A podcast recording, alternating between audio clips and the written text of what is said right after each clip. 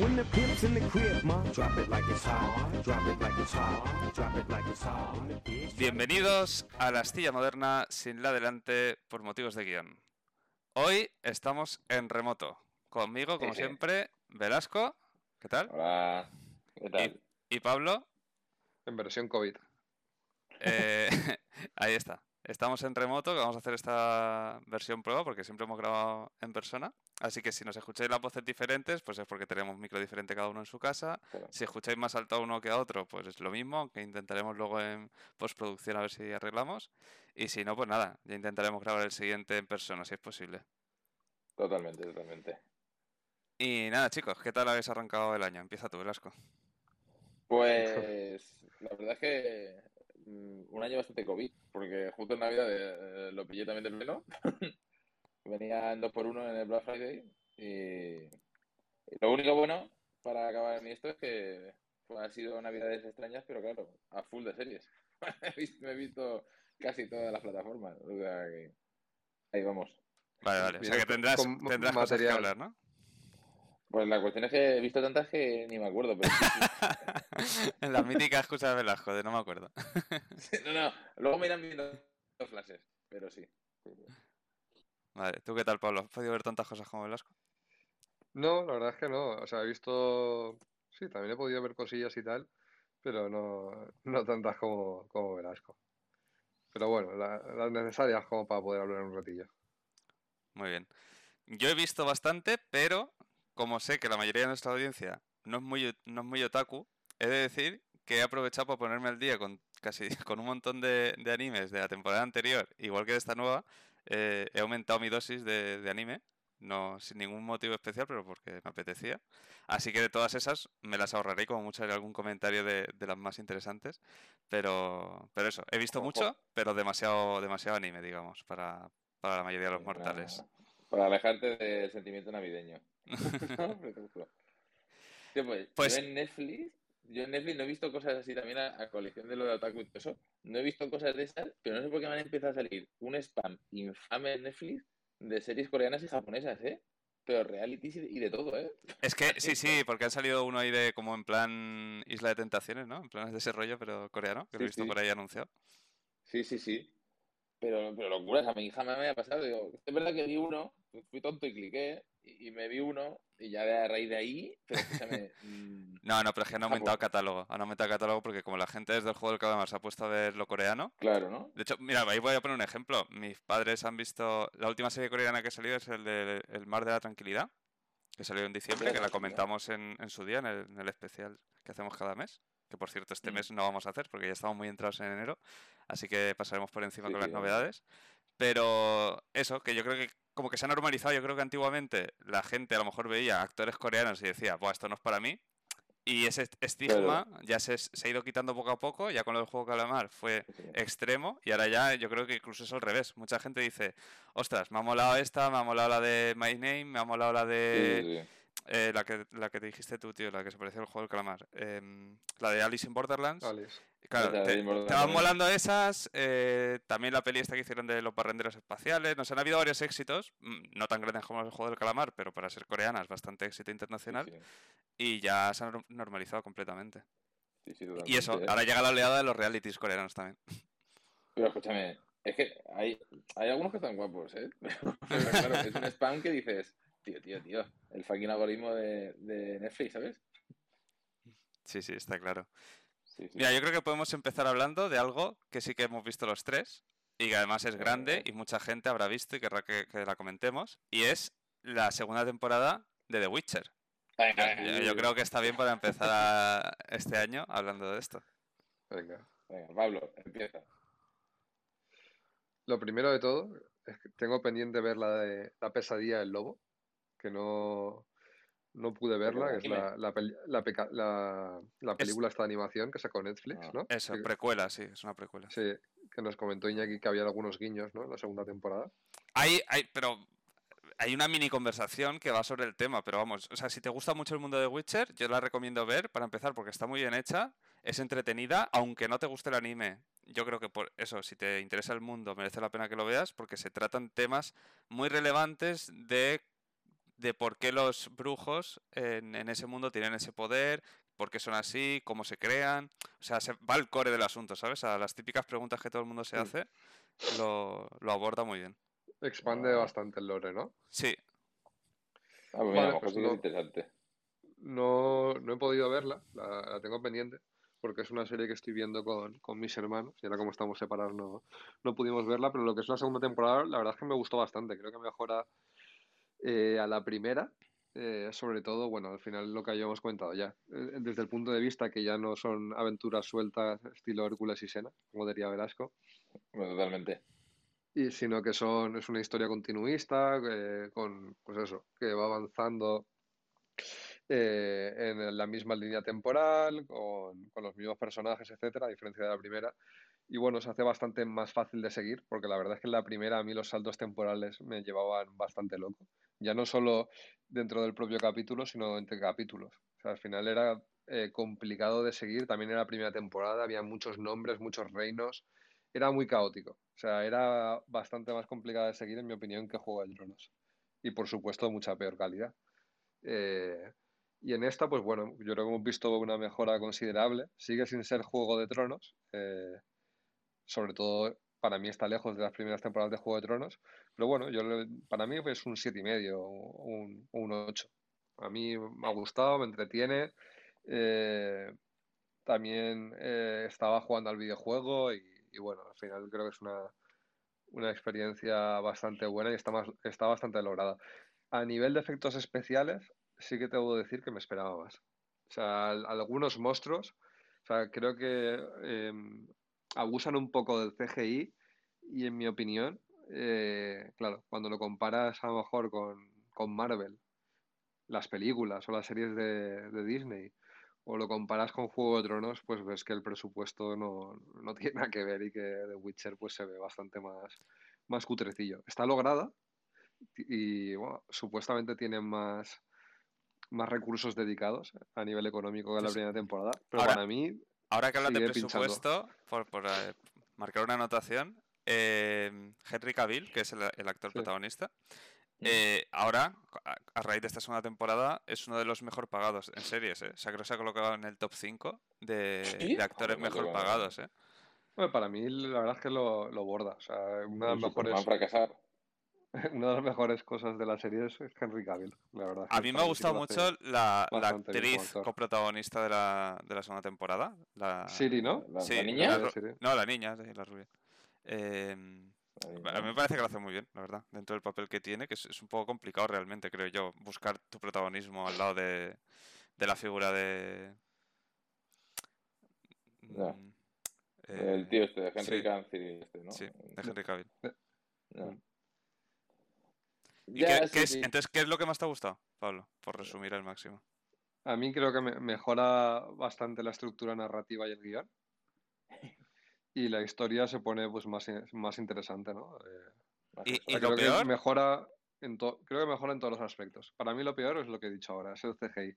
Y creo que sobre todo con el paso de los años, eh, como pasa con todas las producciones que abusan de CGI, se va a ver súper ridículo. Pero bueno. Aunque eh, eh, hay que mencionar que en el primer episodio, eh, justo el, el- el hombre monstruo, este que sale ahí, sí, es una especie de jabalí y tal, Sí. eh, eso no está hecho con CGI, eso está hecho claro, es que ah, como antaño.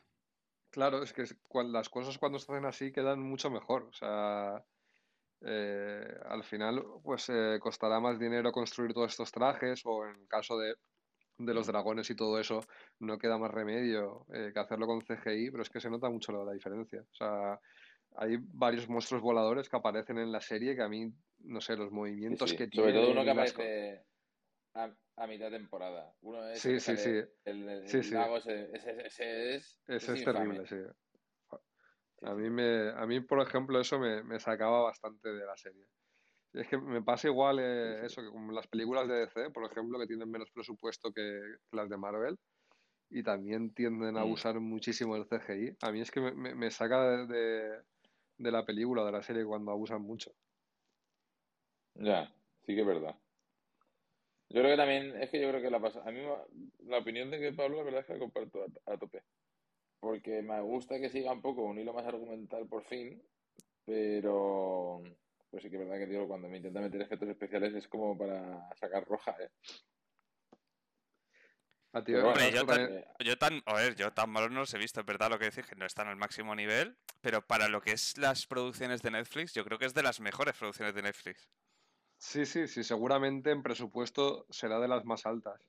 Pero igualmente, como son cosas que tienen tanto protagonismo, no es una explosión, no, eh, no, no son detalles mágicos, no, son monstruos gigantes que ocupan casi toda la pantalla y que se mueven y, y vuelan y te atacan. Entonces, al final, eso, claro, efectivamente lleva un curro que flipas y una inversión muy grande. Eh, pero, claro, si No, no si se vas a full- pasta, sí, sí. Pero, pero sí que es verdad que eso, pues yo qué sé. Pero bueno, que tam- es un, de- es un detalle pues por sacar algo negativo también. Mm. Pero que en general yo creo que la serie mejora respecto a la primera temporada, eso sí. Ah, sí, a mí es lo que más me ha entretenido estas navidades, la verdad. Para mí, lo peor em, ha sido toda la trama de, de los elfos y demás, que lo veo un poco ahí como pegote en general. O sea, Ah, no bueno, me- también, bueno, sí, si te pones ya a analizar la trama, sí, sí. la, la he visto un poco, no sí, sé, sí, como que tenían... bueno, O sea, que como que le querían dar protagonismo, pero al mismo tiempo era como el relleno todo el rato. Era como, bueno, añadimos unos cuantos minutos, les damos aquí un, un trozo y, y que vaya pasando. Yo eso que imagino que será porque tendrá relevancia más adelante en la historia, Sí, ¿no? sí, sí, yo lo que digo es, sí, seguramente a lo mejor los libros es súper importante, incluso puede estar súper guapo, pero para mí era como que la diferencia del nivel de, nivel de interpretación y carisma que tenían los personajes respecto a cuando salen, eh, pues eso, cualquier trama de Jennifer, de Ciri directamente o de, o de Geralt de Rivia, mm, como que no estaba a la altura, ¿sabes? Para mí era como bajar escalones. Yo la verdad es que le recomendaría ver la serie a Mm. cualquiera que le haya gustado Juego de Tronos, la recomendaría. Que evidentemente está lejos del nivel de Juego de Tronos, pero ahora mismo yo creo que es el mejor sucedáneo que hay en, en antena. Y además seguramente Mm. va a durar muchas temporadas y, y bueno, también la parte positiva es que se basa en unos libros y por lo tanto, pues bueno, unos libros que han tenido mucho éxito, en un videojuego que también ha tenido mucho éxito, por lo tanto la apuesta pues es bastante potente. Vale, pues si os parece, pasamos a otras producciones. Y, y creo que es momento de hablar de una que yo no he visto, pero vosotros sí. Luego lo haré a la inversa. Y no es otra que la película de Spider-Man.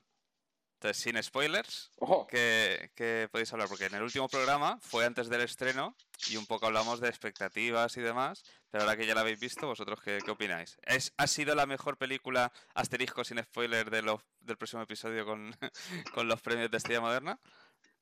¿Está al nivel? ¿Está peleando ahí? ¿Va, va a tener premios? Es la mejor de Marvel sin duda, en mucho tiempo además. sí. Te diría que para mí, de hecho, es, es la mejor de Marvel junto con eh, Endgame. las, sí, Ah. junto con Endgame, eh, bueno, las dos últimas de Vengadores y a lo mejor Guardianes de la Galaxia. ¿Para ti, Velasco? Sí, para mí está. Sí, por, a ver, por hacer una comparativa o escala, a lo mejor sí. La primera de esta de Endgame o incluso hasta la de Civil War, ¿sabes? Esas. mm, Sí, Civil War también me está- recordó. Me recordó un poco a esa de. A ver, yo es verdad que para mí, no sé si es que a lo mejor yo creo que me pasó que fui mega hiper fanaticazo, asesino, rollo. Fui con exceso de hype, ¿sabes? Y, y me ¿Y no te lo cubrió? eso. ¿Eh? ¿Y no, no te, no te cubrió todo ese, todo ese hype? Sí, sí, es una película a mí que Ah. me gustó, pero que, tío, como, la- como tanto como va a ponerme, por ejemplo, en la, la gritar a llorar y a hacer el vino puente, pues no. ¿Sabes? No sé. Me moló, me pareció una muy buena película. Me gustó mucho, por ejemplo, que aparte de reunir a los tres Spider-Man, bueno, verdad, habíamos dicho sin spoiler. Bueno, ese- eso, pero eso, eso creo que se sabía ya. De, o sea, eso se salió spoiler previo en todos los lados.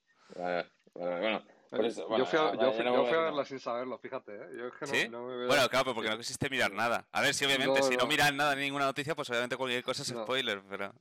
Yo no veo ni los trailers, rum ni, ni, las- ni noticias, ni nada. Ya, no sé, bueno, por eso. Bueno, ya que lo he dicho, pues da igual. Pero aparte de que de- de- saliesen de- lo- los... Debo decir, perdona que te corte, que no es la única intervención eh, inesperada o estelar aparecen en otros personajes. ¿para qué tienes que decir eso? ¿Eso, es- eso es doble spoiler? No, no, porque no, No, estoy eso, es, diciendo cuál- eso- no estoy- claro, eso es generación de hype. claro, para no quien todavía no lo haya visto como yo.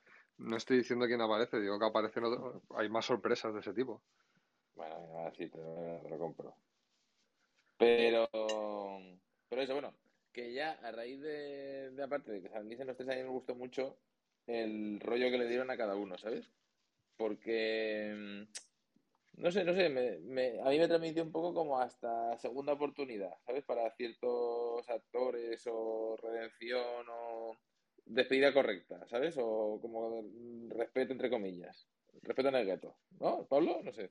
Sí, sí, hay, hay muchos guiños graciosos también y Sí, detalles. que- como... Luego si te pones sí, a ver eh, los típicos vídeos de detalles que no te has dado cuenta en la película, pues hay, hay un montón de guiños y tal a, Sí, a cosas de Marvel, a, a otras pelis de Spider-Man, etcétera. Está bastante...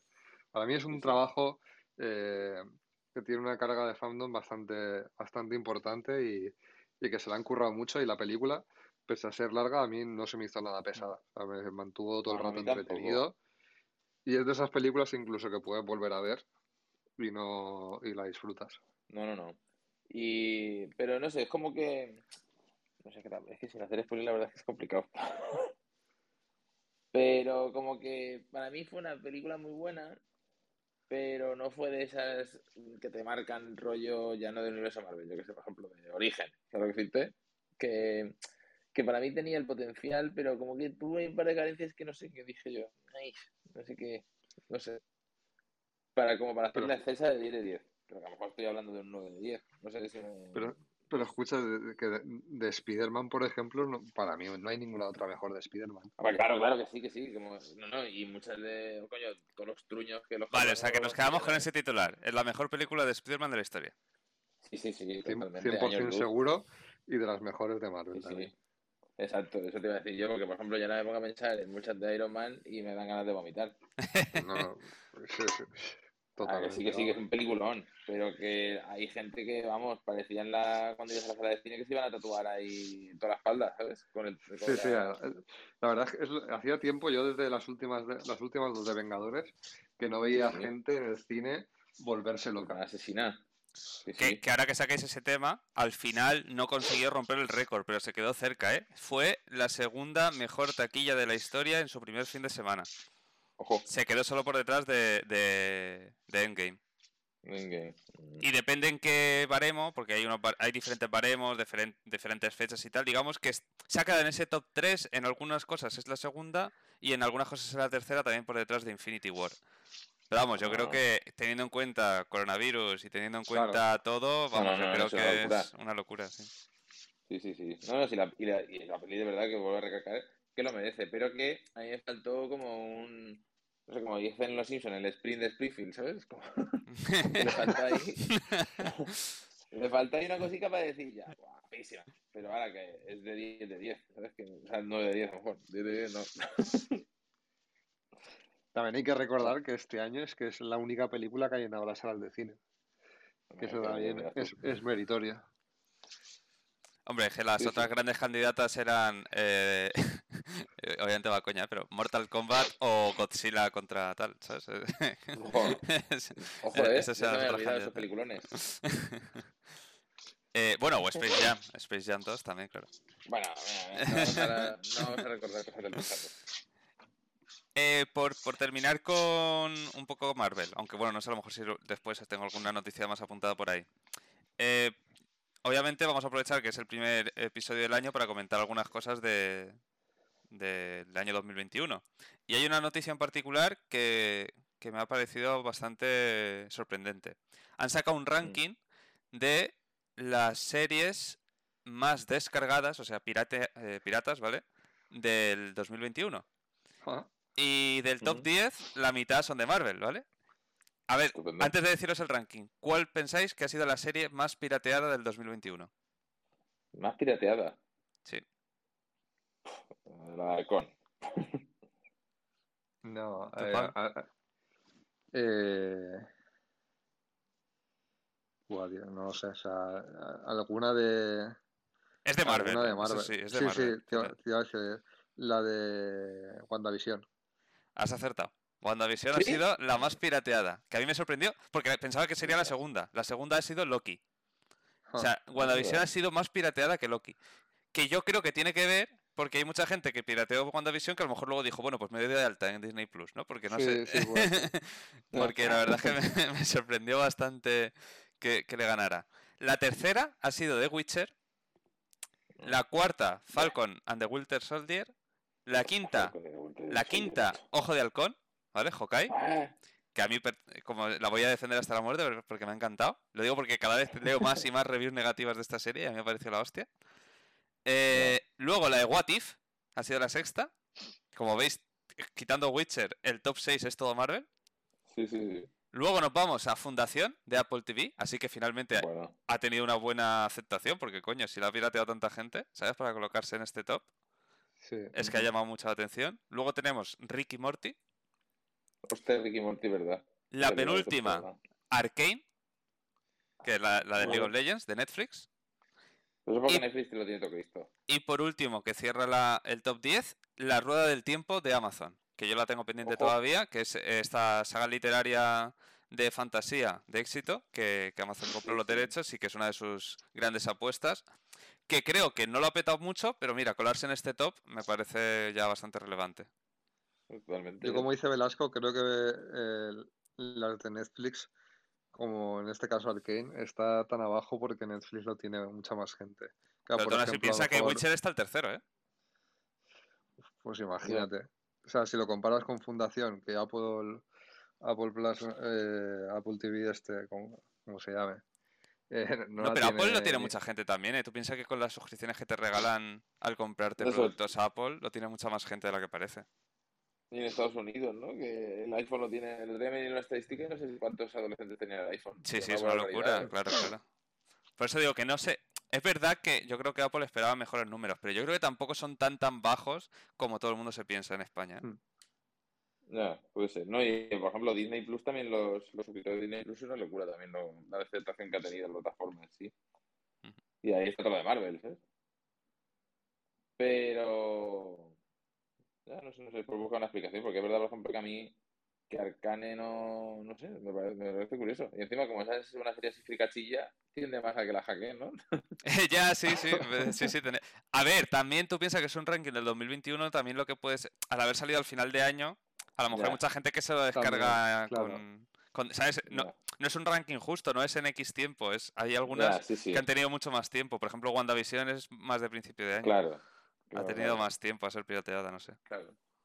Claro, te la bajas en enero y tienes la semilla y 10 meses en tu ordenador.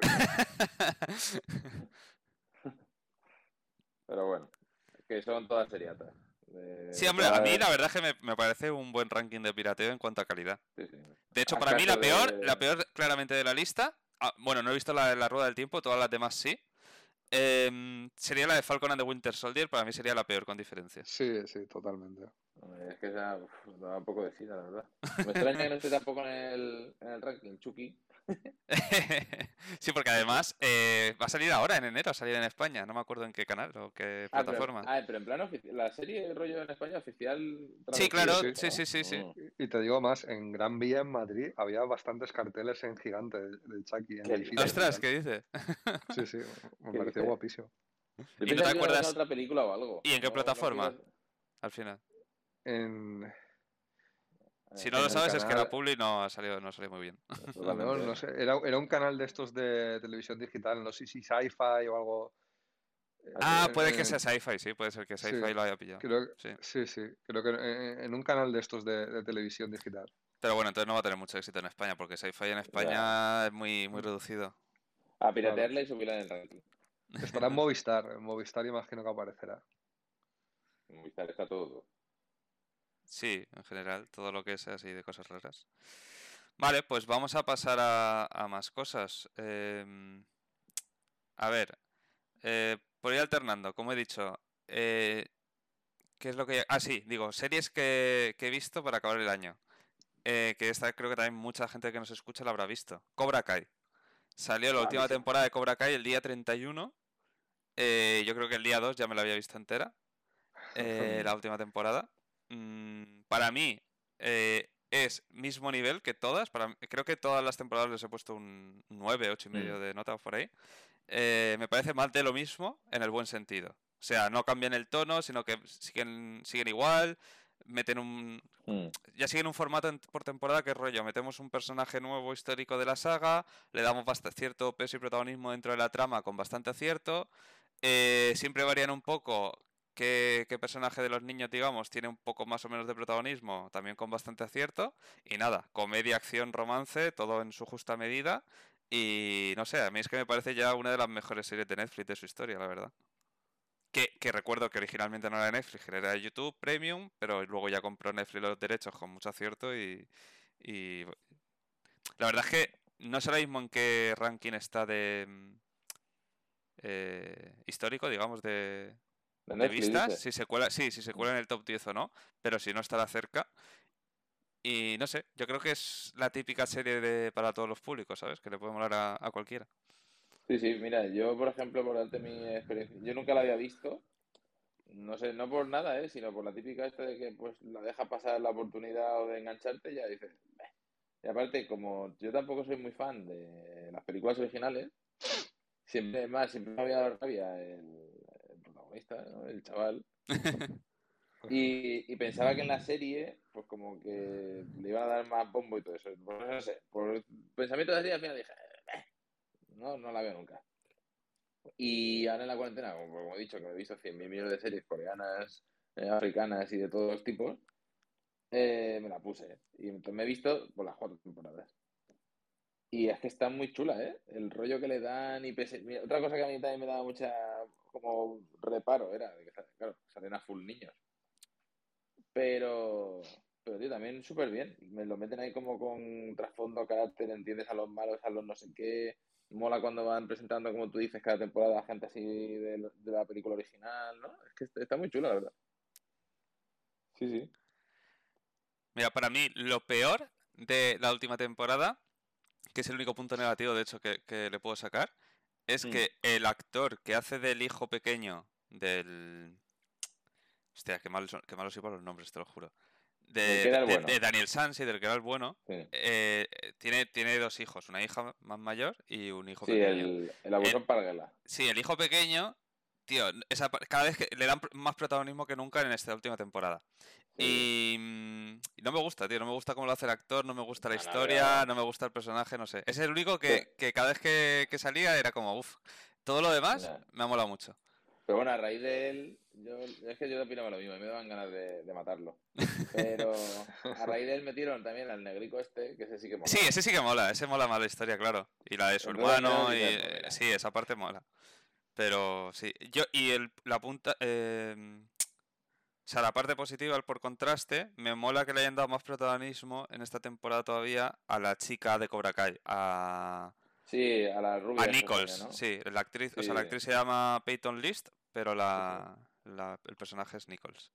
La verdad y por es que ejemplo, Mola. a mí también me moló el final de la temporada, que no vamos a hacer spoilers y todo eso, pero eh, como el, el, el, el torneo que se hace siempre en todas las temporadas. Como Sí, que me moló porque fue súper original, tío. Y dije yo, ya verás tú ahora el torneo este lo típico. Pues no. ¿Sabes? Como que me sorprendió hasta para bien eso, ¿sabes?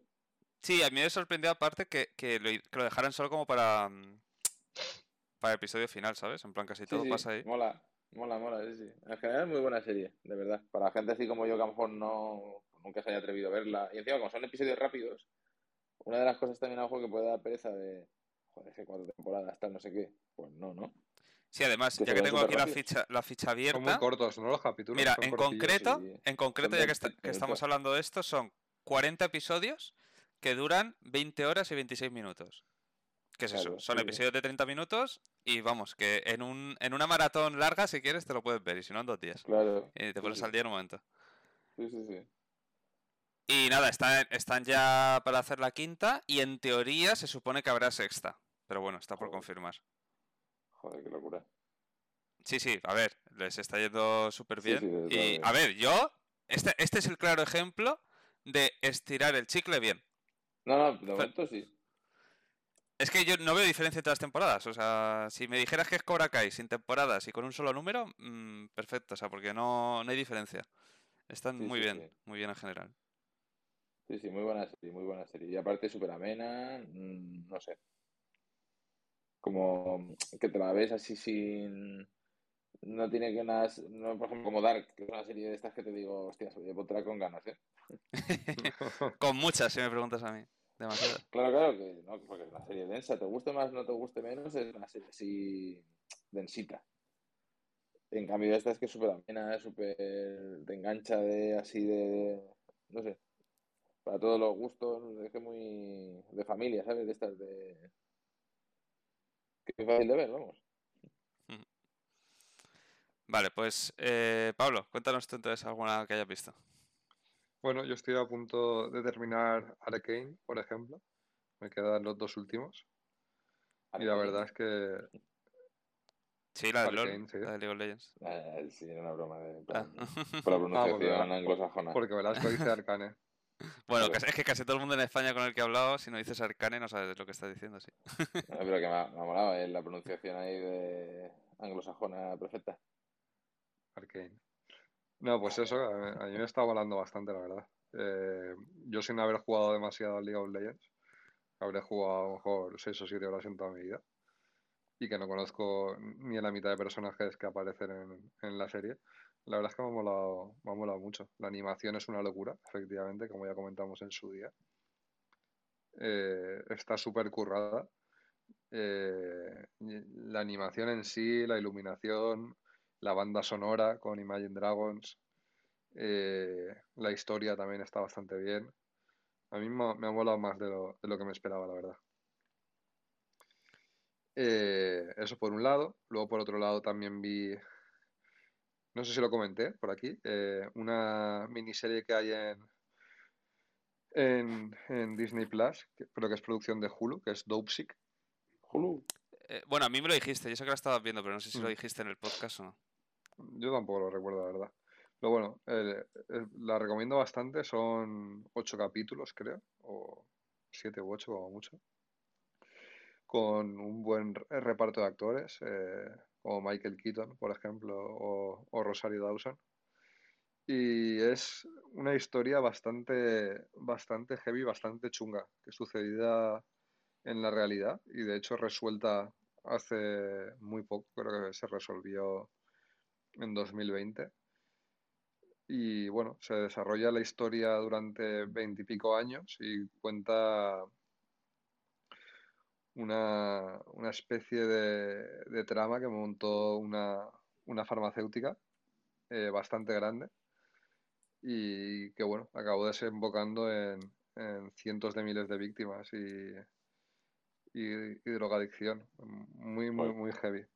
Es, es, o sea, es surrealista, la verdad. Lo estás viendo y dices, madre mía, eh, la trama de corrupción que hay aquí. Aparecen bastantes personajes famosos también de la, de la escena política americana.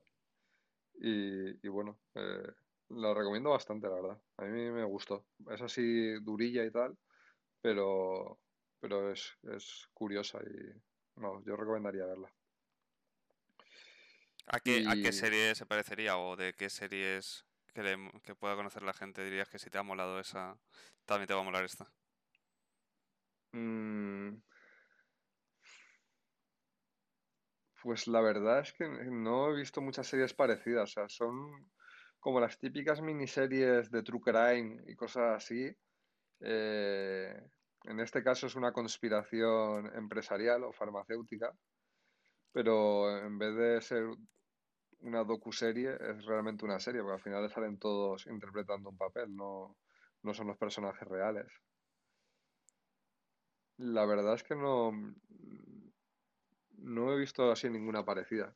Creo que está basada en un libro. Y no sé, o sea, al final a cualquiera, a cualquier persona que le interesen los temas sociales eh, o las tramas así de corrupción política, etcétera, le, o, o los dramas, porque al final es un drama bastante chungo. ¿Sabes a qué se parece? Es estilo Chernóbil. Eh, se- Sería un formato como el de Chernóbil. Pues Al final. Chernóbil, sí, sí, al final Chernóbil es otra miniserie. A ver, el caso de Chernobyl también llama, lo conoce todo el mundo, o sea, es mundialmente famoso y, y Bueno, pero lo, cono- pero lo conoces en plan el nombre y, lo que era, pero o sea, en sí, general no todo el mundo ve la serie y no y todo es nuevo realmente. Pues di- diría que se parece bastante a Chernobyl, sobre un caso menos conocido, pero que ta- también ha tenido una envergadura muy grande. O sea, al final estamos hablando de cientos de miles de víctimas y porque, y porque se paró antes, porque eh, al final, bueno, se hizo una bola gigante y la gente empezó a, a sublevarse y se pudo parar, pero vamos, que es un- Flipante. una, una trama que dura veintipico años y que tú la, la estás viendo y cada vez va más. No sé también, la- no creo que lo haya dicho mucha gente, el, el documental de Fire, del festival Fire en Netflix. Hombre, pero ese Mm. es, hombre, a ver, no sé si nuestros oyentes lo han- pero es en documentales creo que será de los más vistos, ¿eh? De Netflix por Pues lo menos. Yo al lo final bastante tú- gente. Yo pensaba que también lo había visto poca gente, pero No, no, no, no, lo ha visto mucha gente, ¿eh? Lo ha visto mucha Sí, gente. sí, sí. El boca a Pues al boca final- bastante. el prota de Fire tú ves que es un psicópata, ¿sabes? Que, que no tiene fin y que también tiene como su, su realidad paralela en el que ve las cosas de una forma y, y él solo puede ir a más. O sea, cuando todo el mundo eh, ve que eso va a estallar y que se va a ir a tomar por saco, él va más y a más y a más y siempre tiene una nueva. Pues en la película el- los personajes de la farmacéutica, en especialmente uno, que además el actor sale en, en Boardwalk Empire, es uno de los protagonistas de la, de la mafia de? Boardwalk Empire. Sí, sí. Eh, hermano? Rothstein. Rothstein. No, el, el judío. Sí, el, el que tenía así la cara así blanquita y como así de intelectual. Ese es eh, Sí, sí, uno de los sí. protagonistas de la serie. Y, y ves lo tronado que está y, y- y la que lía y dices, madre mía, vaya, vaya colgado. Y también ves cómo son capaces de, de untar y sobornar a, a políticos del más alto nivel, a, a la FDA, que es la, la agencia que regula, digamos, eh, la alimentación, los medicamentos, la salud en Estados Unidos. A ver, es Sí, una trama que, alcanza unas dimensiones épicas y que encima se ceba con, con la población eh, más, más sensible. Al final, bueno, sin entrar en, en ningún spoiler, básicamente desarrollan un, un fármaco que es para un opioide para Pero, ¿ha dicho que está en, en Hulu? Es Disney, aquí Eh, en eh, España llega en Disney, Disney. pero es producción de Hulu. Sí, es producción Vale, de. Hulu, pero está en Disney. Al final la farmacéutica esta está un poquito de capa caída porque otras grandes empresas como Bayer, Pfizer, etcétera, pues tienen fuertes inversores, mientras que esta farmacéutica pertenece a una única familia. Se ha ido sucediendo de hijos a dueños y no tienen capital externo.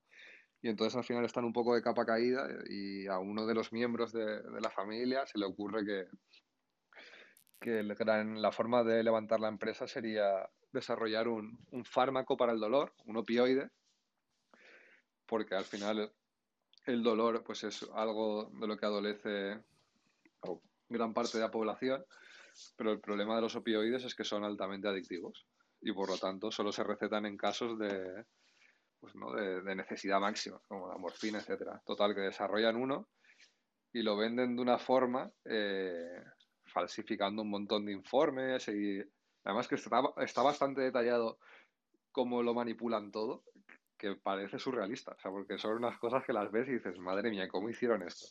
Pues ves cómo lo montan todo para, para recetarlo como, como un medicamento para el dolor moderado, de tal forma que, y, bueno, y siendo más potente que la morfina. Eh, Y ves cómo untan a todos los médicos, a las redes de comerciales, está- untan a muchísima gente. Y dicen, pues bueno, esto lo vamos a lanzar para probarlo en, en lugares rurales, España. que es donde está la gente trabajando en el, en el campo o en las minas y tal, y al final pues es gente que tiene muchos problemas físicos, de estar todo el día realizando un trabajo eh, que requiere esfuerzo físico, pues al final, eh, si dolores de la espalda, lumbares, etcétera, pues vamos a centrarnos en, en venderlo ahí para empezar. Y nada, pues, pues imagínate, es, es- es, eh, eso, es más potente que la morfina y, y lo empiezan a recetar para, para cualquier dolor de espalda, pues imagínate la que sería.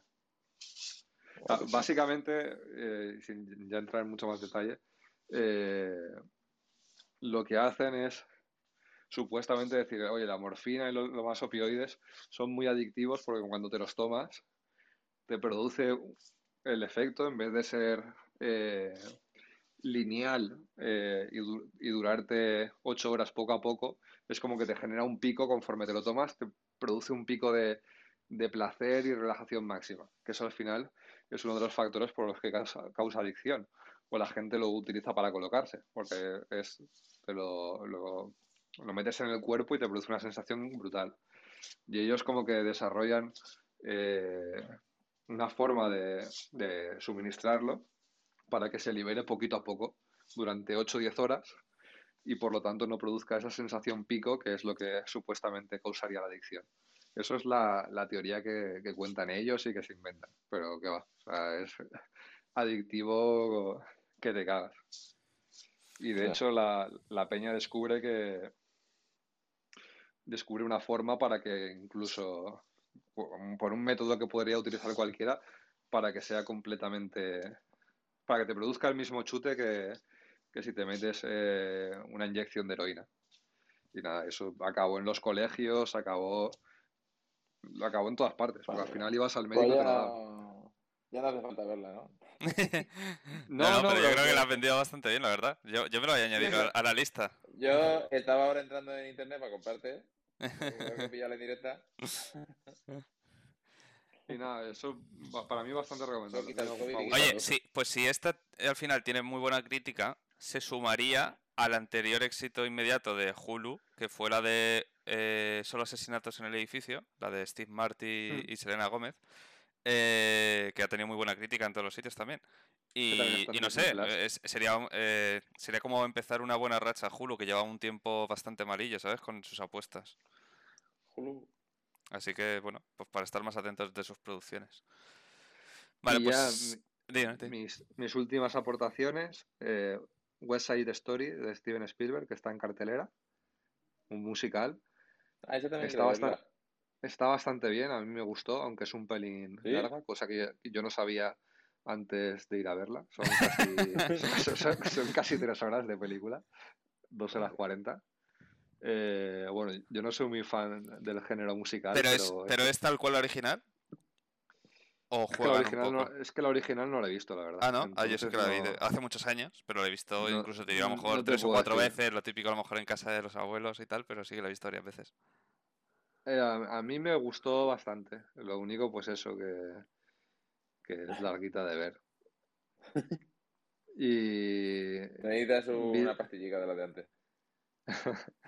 Vi la película también, la última de Guy Ritchie, que salió el año pasado, en 2021, de, protagonizada por Jason Statham, que está bastante entretenida, aunque me pareció muy diferente a, las películas que suele hacer Guy Ritchie.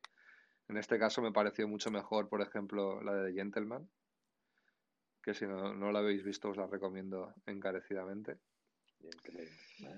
Y ya por último, que esta sí que la comenté con Velasco, vi un documental que se llama El alpinista. Ah, Que me flipó bastante. Eh, es, y es la historia de, a quien le guste los documentales de deporte, se los recomiendo 100%. O a los que les guste eh, también los documentales de, de, naturaleza y tal, también se los recomiendo porque la fotografía es, es brutal. Y básicamente narra la historia de, un chiquillo de, de, 23 años que es completamente desconocido en el mundo de la escalada porque no, le gustan las competiciones, ni, los focos, ni las redes sociales, ni nada, pero que está bastante tronado y le gusta eh, practicar el, el, tipo de escalada free, de free solo, que básicamente pues es escalar sin, sin arneses, eh, sin protecciones y sin nada. Te vas tú solo a la montaña y te lo tienes que pasar en modo muy difícil, porque si fallas te mueres. O sea, solo tienes, solo tienes una vida. Y, y nada, pues es, mm, hay mucha gente también que del mundillo que habrá visto el documental que se llama Free Solo, precisamente, que ganó el Oscar hace tres o cuatro años y cuyo protagonista aparece en este, en este documental del que estoy hablando, el alpinista, y es bastante parecido. Es bastante parecido y si ya el protagonista de Free Solo podría parecer que estaba bastante loco, que de hecho en el documental demuestran que, que tiene como una cosa en la cabeza que le impide sentir miedo, el de este nuevo documental del alpinista me parece que está 500 veces más loco que el otro. De hecho, eh, bueno, os, os, dejo verlo porque es, esa es, es brutal. O sea, es, es brutal. No sé, yo creo que yo cuando ya vi. Eh, es que no sé si era el de Frisolo. Se llama, el, sí, el de Frisolo, exacto, sí. Cuando ya vi el de Frisolo, ya pensaba que es que esa gente tiene que estar zumbada. ¿eh? O sea, es que tienes que tener algo mal en la cabeza. No, no, para, pero es, para este me parece que. sin nada. Eso es, Este es me parece está mucho más loco. Y No, si lo- siempre, siempre que te crees que es mejor en algo, viene alguien que te supera. Ese es la buena, de, hecho, a- a- Alex Honnold, que es el, el- el escalador de Free Solo, eh, aparece en el documental este del alpinista y dice, tío, no puede Sí, ser. está Dice, la primera vez, dice, lo vi, eh, estaba haciendo yo un- una vía escalando y de repente vi al colgado ese y dije, ¿quién coño es ese y por qué hace eso? Sí, ¿no? Y porque me es que adelantó no- ahí y tal, se Sí, me sí, es miró que la cara y no- tal, no- siguió. Es un tío que no, que no conocía a nadie, porque no, eso, no, iba a ninguna competición, Claro, no utilizaba redes Mulan. sociales. Un loco que va por ahí, un, chava- un chavalico loco. Y la historia es bastante. La historia del documental, aparte de la, del aspecto deportivo o de, de la naturaleza, la historia del documental es bastante, bastante potente. Sí, Lo sí, recomiendo. Es bastante, no es muy corto, o sea, no es muy largo, perdón. Es una hora y veinte. No, muy Eh, corto, son 20 horas. No, no, es una hora y veinte. Y nada, se Eh, puede ver en Movistar o está en alquiler, creo, en Apple TV, Filming, Amazon, ¿está en Movistar? las plataformas. En Movistar está, sí. Ah, Yo no sabía que estaba en Movistar. Lo que no sé si es, lo que no sé si está pagando o no, porque es una, es una Ah, peli de hace poco. de- Salió, Ya. salió a finales del año pasado, creo. Ah. A finales de 2021. No. Entonces, a, a lo mejor está pagando, no lo sé. No, en Movistar creo que está incluida, ¿eh? Creo que está in- incluida en la suscripción. Bueno, yo, verlo. eh, Velasco, si algún día lo quieres ver, a mí no me importaría volver a verlo porque me flipo. Sí, sí, cuando te recuperes. Exacto. Y ya está, con eso aquí mi- mis aportaciones navideñas. Fin de mi alegato, señoría. Vale, pues antes de continuar con alguna cosa más que hayamos visto de Velasco y yo, vamos a hacer otra racha de noticias relevantes de, de estos últimos días. Solo de, de, de marcas muy conocidas. Empezamos por una noticia positiva, aunque le voy a poner un asterisco ahora, pero bueno. The Morning Show ha sido renovada para una tercera temporada. ¿Y cuál es el asterisco? Que yo lo daba tan por hecho que cuando leí la noticia que había pasado ya bastante tiempo desde, el- desde que se publicó la tercera temporada, dije, Mm. ostras, esto es que se lo han pensado, ¿sabes? O sea, quiero decir, ya Sí, sí. sea, ya sea porque no han podido, porque muchas veces no es por audiencia, ¿sabes? No todo se cancela por audiencia, sino que es si los actores hay alguno que quiere, eh, uno de los protagonistas quiere dedicarse a otro proyecto o no llegas a un acuerdo económico o lo que sea, muchas veces también se cancelan por eso. Entonces, no sé cuál es el motivo, porque en ningún sitio han puesto ni rumores ni nada, pero no sé, lo he visto como un poco en el limbo, ¿sabes? Lo de Morning Show, que como ya sabréis lo que escu- nos escucháis, para mí es de lo mejorcito de, vamos, de los últimos años. Mm. Así que bueno, por un lado me quedo con lo positivo, que es que habrá tercera temporada, pero me quedo con lo negativo también, de que quizás sea la última, la tercera, no lo sé. No, pero yo creo que será porque se van a tomar su tiempo, ¿no? Eh, Yo creo que eso es... A lo mejor también, es que ¿sabes lo que pasa es que tiene muchos nombres, ¿eh? Tiene actorazos y también luego para llegar a un acuerdo con todos, aunque es- esté claro sí o sí que va a salir, ponte de acuerdo con no sé qué, el caché del otro, no sé qué, el guion. Es que a mí esto no me gusta, es que no sé qué, ¿sabes? Sí, Que también yo creo que es que tiene que ser muy complejo simplemente, eh, coño, si ya para hacer la mierda de entrevista de Friends, de reunir a cinco personas, ya fue complejo, imagínate una serie que está cogiendo bombo, que podría decirse que es el book insignia casi de Apple, que todo tiene actorazos y plantillaza, ¿sabes? sí, sí, está claro que, que fácil no Pero- es. Pero vamos, que yo creo que siendo Apple y que se la pena un poco el dinero, pues al final es cuestión de llegar a acuerdos y, y tirar para adelante, ¿no? No creo que de la dejen pasar. Vamos, no sé. Y para mí mejor, porque es que es un seriote. Sí, sí, nos quedamos con lo positivo y estaremos atentos a cuando haya fecha, que todavía no la hay, para la tercera temporada. Claro. Sí, sí. Pasamos a la siguiente noticia, que es eh, Red Notice o Alerta Roja en castellano, eh, que es la última película de Netflix que más lo ha petado en audiencia. Eh, Sí. Lo ha petado tanto que acaban de confirmar dos secuelas. La van a convertir en una trilogía. Madre mía, Entonces, de aquí creo que solo la ha visto Velasco, ¿no? Si no me equivoco. Sí, sí, Sí. en la también. cuéntanos por encima, ¿tiene sentido que esto sea una trilogía?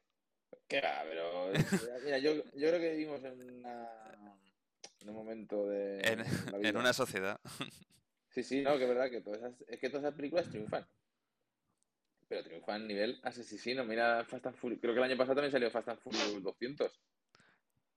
Eh, entonces, pues es que es una más. Es una más de ese género de.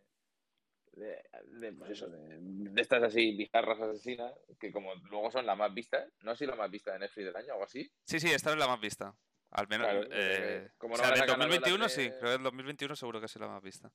Pues ya está, es que como no van a, sa- no van a sacar la 3, la 4, la 5, la 8, si son películas con guion fáciles que la- las puede hacer hasta un niño recién nacido, ciego y eunuco, yo qué sé. Eh, es verdad, no te cuesta nada hacerla porque es que se rueda en dos patadas. Te vas a la plaza de toros, CGI a tope, no sé qué tal. Es que, sabes que son películas sencillas. Es que es el, es el win-win perfecto.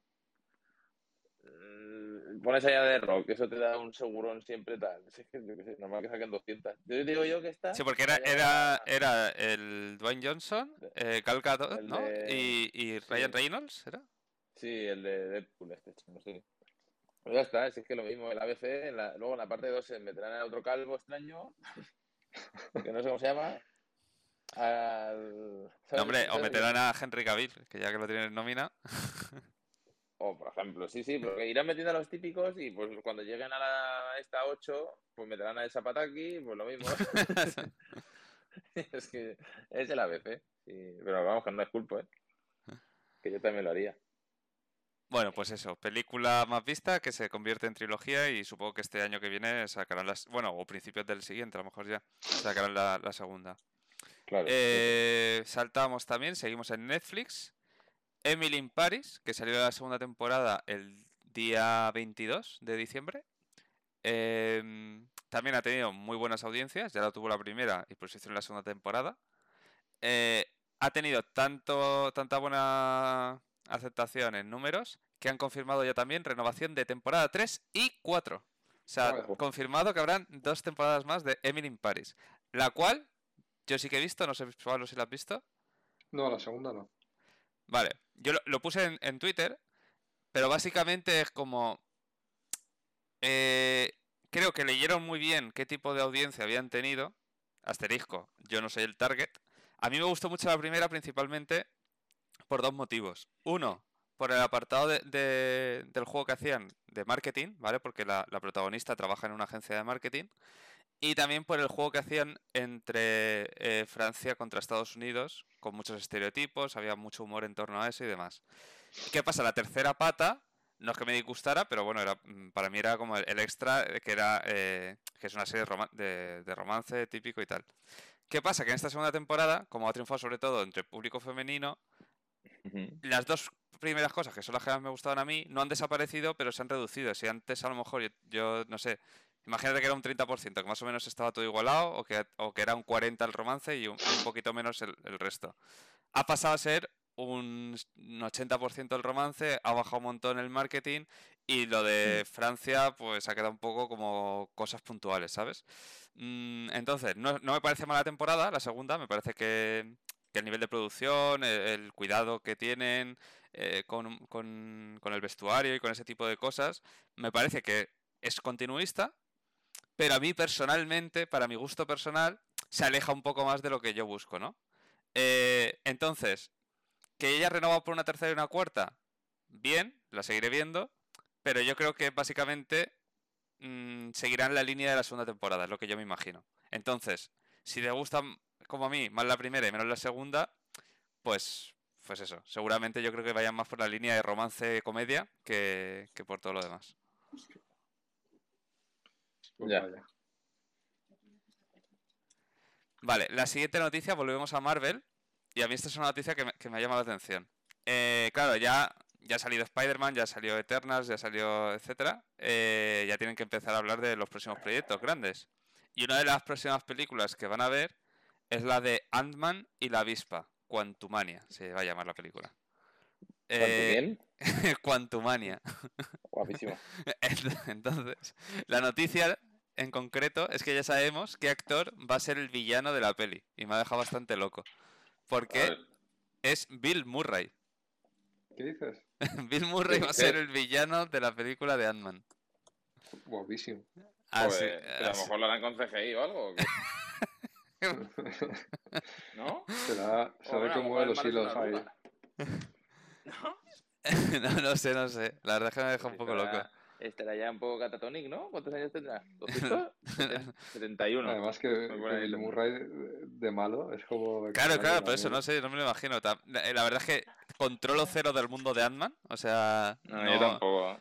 no he visto ni un, o sea, no he visto ni la portada de un cómic suya, diría. Yo seguramente ni la vea, ¿eh? Como que ni la veas. La tengo que decir. Porque ¿Cómo no lo vas a ver?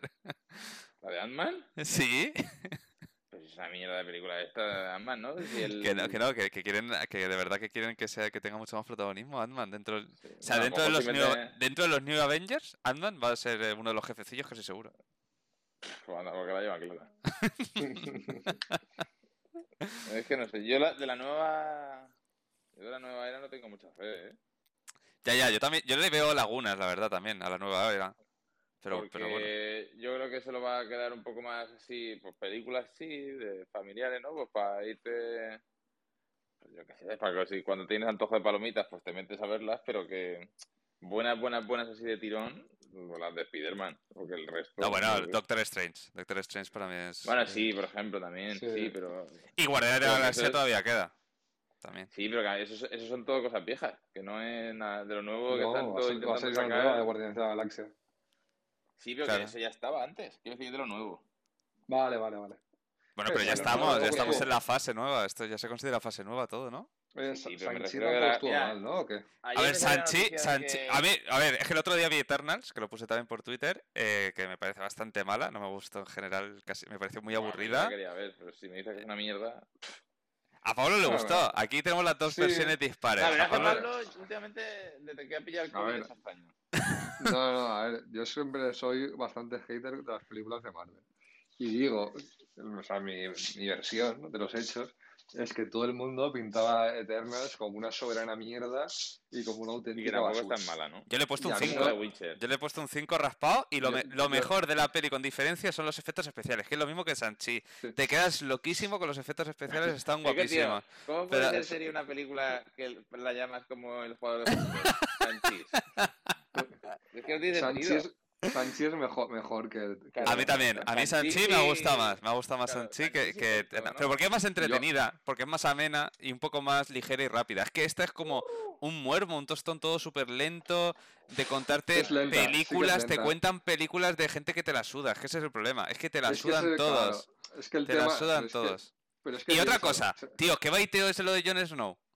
Tío, es un baiteo ya. que flipas el tráiler de Jon Snow, si no sale Sí. nada. No, ¡Hala, pero, pero es porque va a salir después. En, en Ya, pero es una mierda. Es Yo veo a un baiteo el tráiler que flipas. Porque tú piensas, bueno. si lo piensas, eh, es como una película de los Vengadores, ¿no? Intenta ser como unos Vengadores porque junta muchos Sí, sí, superhéroes, sí, pero, sí, sí. pero a diferencia de los Vengadores, tú en Vengadores, todos esos eh, personajes tienen su propia película. Y no solo O sea, tienen su propia película, ¿Cómo se sino que, las, Esto es que los conoces de los cómics. Sí, sí, pero de- también te digo una cosa. general. Menos mal que no han hecho una película de cada uno de estos, porque sería una puta mierda que no te lo. No, que sí, que ¿Cómo sí. No, no- lo han hecho porque no lo vería DC. nadie, porque no le importa a nadie, efectivamente. Es No, no, pero, que- pero porque no hay material, no hay dónde rascar, tío, si, si que dan asco. que es verdad, tío, que no. o sea, a mí me pareció. Yo, yo tenía más expectativas. O sea, no, no sé. Me, me sorprendió muy negativamente. Desde que en el cartel reunieron así a las Spy Girls.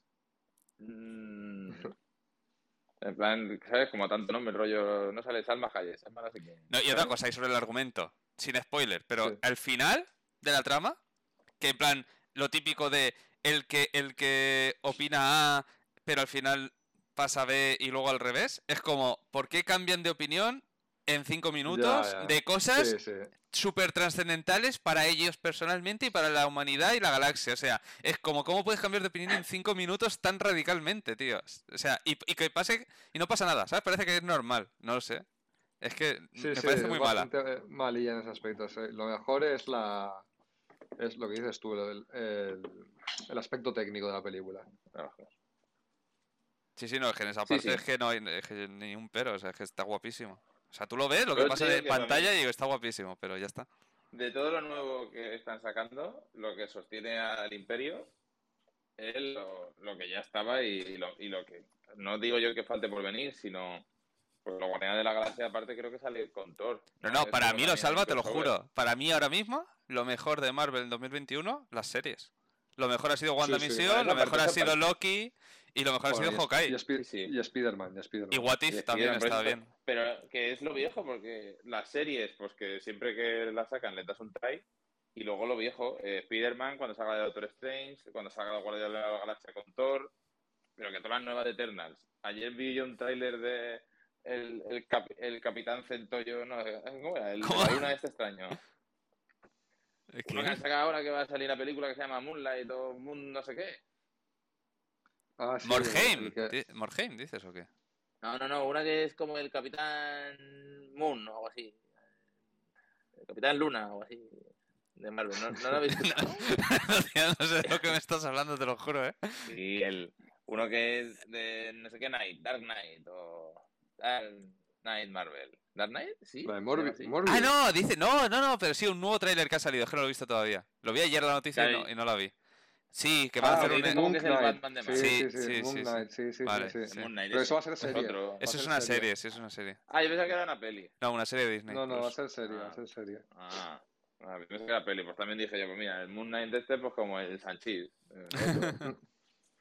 Aquí falta el Manolito haga fotos de Marvel también. Pero, pero bueno, que al final son películas. Sí, es como. el- yo creo que Marvel lo bueno es que ha conseguido un nivel como Star Wars, que aunque sacan un bodrio como lo ves, pues ya está, para ellos check. Hmm.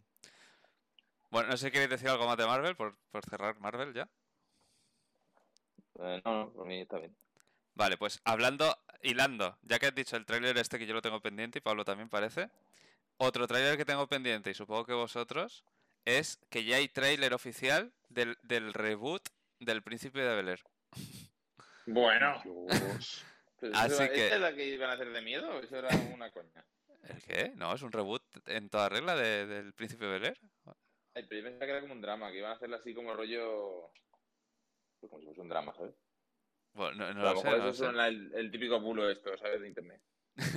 Bueno, no sé, pero la cuestión, no- nos lo vemos otro día y así en el próximo esto lo comentamos. A ver que, si, si pinta truño o si han encontrado el nuevo Will Will Smith, porque yo veo el problema ahí, ¿sabes? Porque es que, aunque esté Yo bien hecha, que- aunque esté bien hecha, yo creo que, que es muy difícil que, que lo veas y no, y no pienses, tío, Will Smith, ¿sabes? Yo creo que huele a truño. Pero bueno, habrá que, habrá que confiar. Pero yo creo que eso.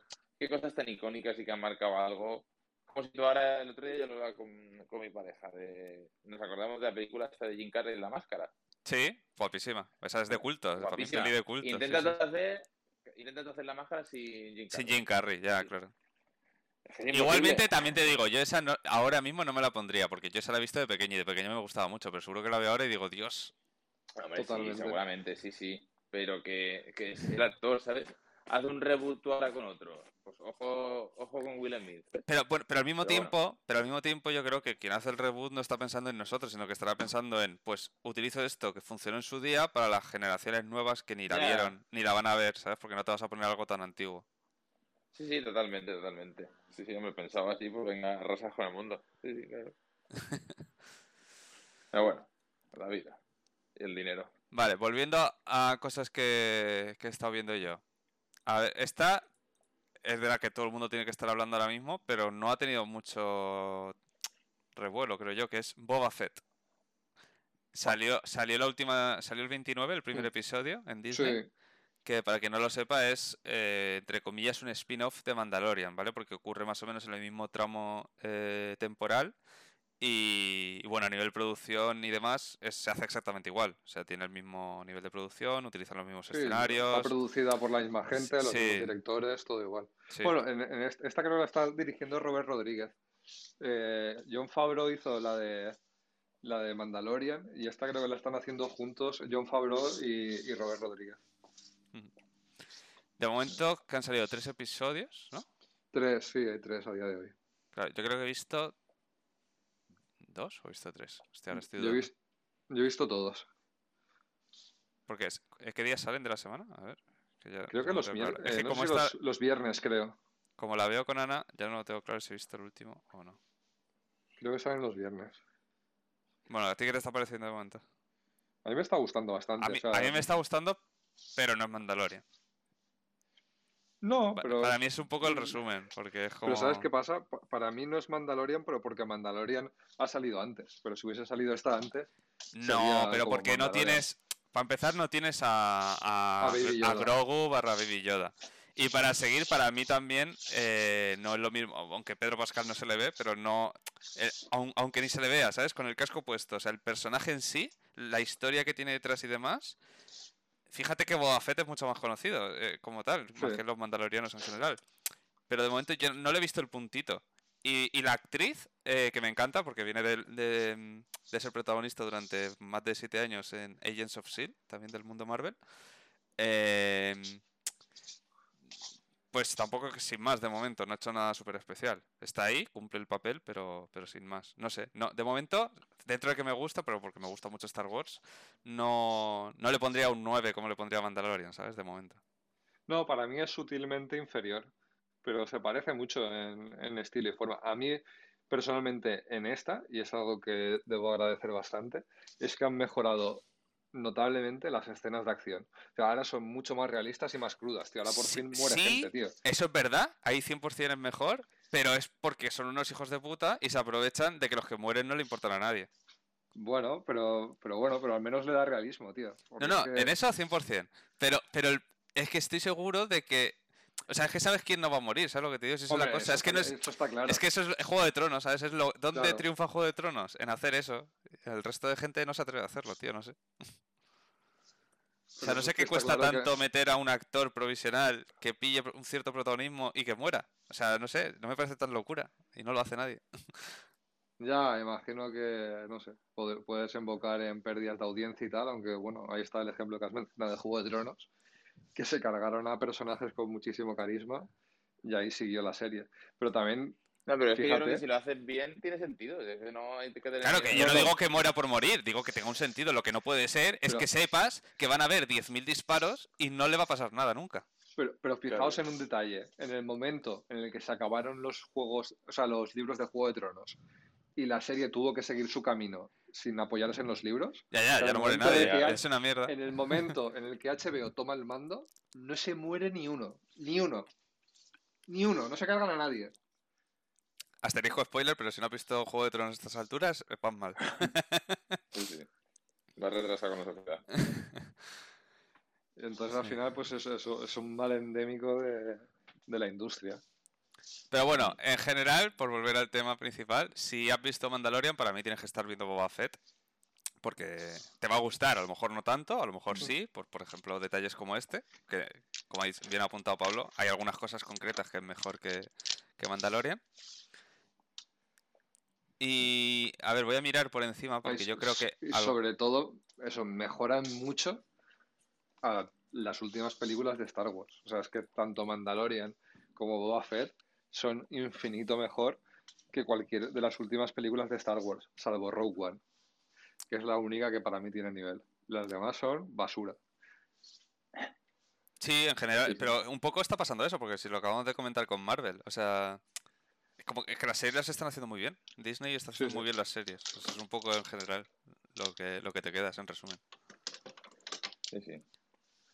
Vale, a ver, eh, cosas de las más recientes, para ir ya al tramo final de- del programa. Eh, ahora, enero 2022, ¿qué cosas eh, tenéis que ver, estamos viendo o tenemos pendientes de ver? Yo aquí tengo apuntadas, como así de lo más relevante, ¿vale? Porque no vamos a ir por plataformas ni nada de eso, vamos a comentar solo la- las más premium. La semana pasada se lanzó el día 10 en HBO el primer episodio de la segunda temporada de Euforia, la serie eh, donde le- su eh, actriz más importante es eh, Zendaya, la que sale también en Spider-Man, por si no sabéis quién es. Em, ah, el- si habéis visto la primera temporada, que es yo creo de las mejores series de HBO de, de la última época, Yo no la he visto, pero es, a ti te, te va a gustar, ¿eh? O sea, porque es el estilo ¿Sí? que te gusta a ti, es, es que son, es droga, sexo, alcohol y rock and roll, pero en plan serio, en plan drama pero, y en plan... no es de adolescentes. Es ¿No es de adolescentes, pero con un prisma, el prisma más serio que te puedas imaginar y, y un drama de la hostia. Y además toca, o sea, toca temas super hardcore. O sea, no es en Vale. plan Happy Flower estilo. Es que no es un Riverdale, no es un Gossip Girl, no es, no es nada de eso, ¿sabes? Es, es- Vale, oscuro, es totalmente oscuro. Es súper oscuro. Vale, vale. Entonces a lo mejor sí que, sí que me la pondré. Y en concreto, el primer episodio de la segunda temporada, yo hacía tiempo que, que un, un episodio no me generaba la sensación de, tens- de permatensión todo el episodio entero. O sea, todo el rato estás sufriendo porque crees que le van a pasar cosas súper chungas y que te lo van a enseñar explícitamente en pantalla. Y algunas pasan y otras no. Y es como, está súper bien hecho. O sea, a mí me, me deja flipar el primer episodio de la segunda temporada. Me ha parecido que empieza en todo lo alto. No, no, O sea, en el, en el máximo nivel de, de la serie empieza. Y además, como te digo, encima tienes que una de las protagonistas es Zendaya, que lo hace de puta madre. Que además, de- después de todo su éxito que está teniendo en películas, eh, me sorprendió. Te digo, hostia, a lo mejor se va de la serie, ¿sabes? O algo, porque. Porque quieras que no, esa gente empieza a pillar un caché y dice, yo de aquí me voy. Pero no sé, de, momento sigue brillando. La verdad es que Hombre, a- a- ahí a empieza ella, o fuerte sea, HBO el año. Claro, digo, ella a lo mejor le interesa seguir porque la verdad es que es una serie que la crítica ha cogido muy bien y que a nivel de audiencia también eh, ha funcionado bastante. Sí, pues eso os la recomiendo a ambos y obviamente a toda la audiencia eh, verla. Como digo, a mí me parece de lo mejor de HBO en, mucho tiempo. Que es eso, a lo mejor hay gente que te- le puede alejar el tema de, que parece que es rollo pero yo diría justo lo contrario. No es para nada para niños, o sea, es súper adulta en todos los sentidos, tiene un montón de escenas de violencia y de sexo explícito. eh, es muy hardcore, o sea, la serie es bastante hardcore. Vale, vale, pues yo la veré. Pero ya, tío, yo no la veía por justo por eso, eh, me la imaginaba como una típica de, adolescentes. Luego también, em, por poner, a ver, una negativa. En CW han sacado ahora eh, una serie nueva de, mm, del mundo DC de, unas, de una superheroína que se llama Naomi. eh, que yo no conocía de nada, ¿vale? Y lo que pasa es que como ahora estoy súper on con todo el tema de, de superhéroes también, que me lo veo todo, pues me la puse. De momento solo he visto el piloto. Pinta bastante mal, así que esta os podéis ir alejando de momento porque no, no pinta ser nada relevante. Bueno saberlo. Eh, también empezó la segunda temporada de Superman and Luis, que es la, la última serie que hay de Superman. Continuista de momento, la segunda temporada también, como empieza. Una serie normalita, sin más. Si te gusta mucho Superman y los superhéroes, pues la tienes que ver, y si no, pues, pues nada. Y la, y la nota positiva en cuanto a superhéroes, también se- seguimos en el mundo de DC, es la que os puse por WhatsApp el otro día.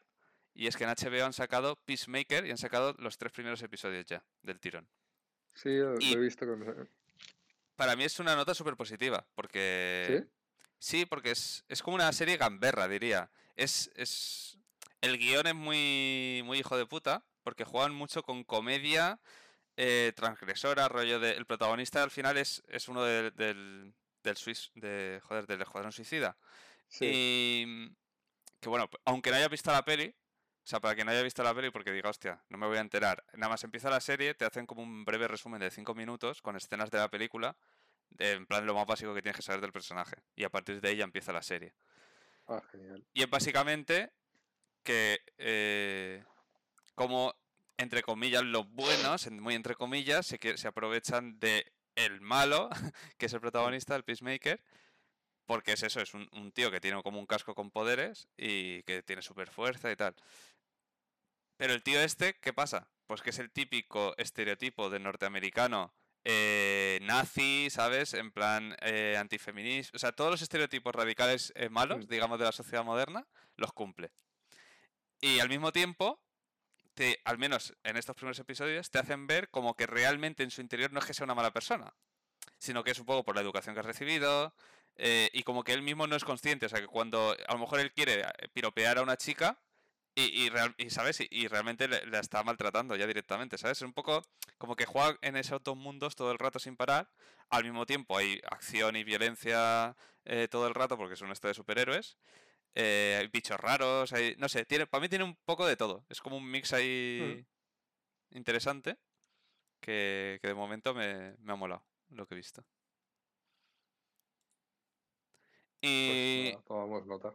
sí, y luego la más importante que tenemos para ver, eh, ¿a qué estamos hoy? Este viernes. Este viernes sale una de nuestras series favoritas. Viernes 21. Viernes 21 en Apple TV, nueva temporada de Servant, la tercera temporada. Bastilla. Velasco, ¿qué esperas de la tercera temporada de Servant? Ve- Velasco creo que se ha quedado sin batería y ya ha caído. ¿Qué dices? Sí, hemos, sí, per- sí. hemos perdido a Velasco. Hemos perdido Sí. combate. bueno. Bueno, ¿Tú qué esperas, Pablo? eh. ¿Continuista? Yo, yo he visto, ver, ¿Has visto eh, el tráiler? No, no, no he visto nada, no quiero, no quiero saber nada. Pero te puedo hacer un pequeño Ah. mini spoiler que no es spoiler, simplemente es de, de una regla que ya se ha acabado. Vale. Salen de la casa. Hostia. Para Pues que no. la casa era uno como un casi un protagonista, un No, personaje no, y, sí, protagonista y va a la- seguir, ¿eh? Va a seguir la casa, pero me refiero, ya en el tráiler se ve alguna escena que está grabada entera fuera de la casa. Sin hacer el truco como hacía en la segunda temporada de, de una videollamada. No, no, grabada entera fuera. Así que eso ya va a ser la primera novedad de esta tercera temporada. Interesante. ¿Esta era la última? No, ya está confirmada una cuarta. Vale, Que creo que, la- sí, que la será la última. Sí. Eso es. Me suena que dijo que, que como mucho habría tres o cuatro. Bien, no, la verdad es que, a ver, eh, te- tengo curiosidad sobre todo porque es una serie que a cada capítulo parece más surrealista que en el anterior. Y tengo curiosidad por, por ver hasta qué punto se estira la trama o qué giros o cosas inverosímiles pueden suceder. Pues sí, yo desde luego es para mí la más la que más ganas tengo de- del mes, sin ninguna duda. Así Sí, que nada, sí, esta, esta, para todo el mundo que nos escucha, vamos a intentar verla juntos, porque ya lo hacíamos, la primera y segunda temporada la vimos los tres juntos. Em, nada, intentaremos ir viéndola y comentándola conforme vaya saliendo episodio por episodio. Así haremos. Pues nada, hasta aquí el programa de hoy. Eh, ya sin Velasco, que, que por problemas técnicos eh, ha desaparecido. Ha, ha- ha caído en batalla. Y nada, intentaremos grabar el próximo episodio en presencial con todos los premios de lo mejor del 2021, a ver si ya podemos. Pues nada, nos vemos a ver si para la semana que viene. Venga, hasta la próxima. Hasta la próxima.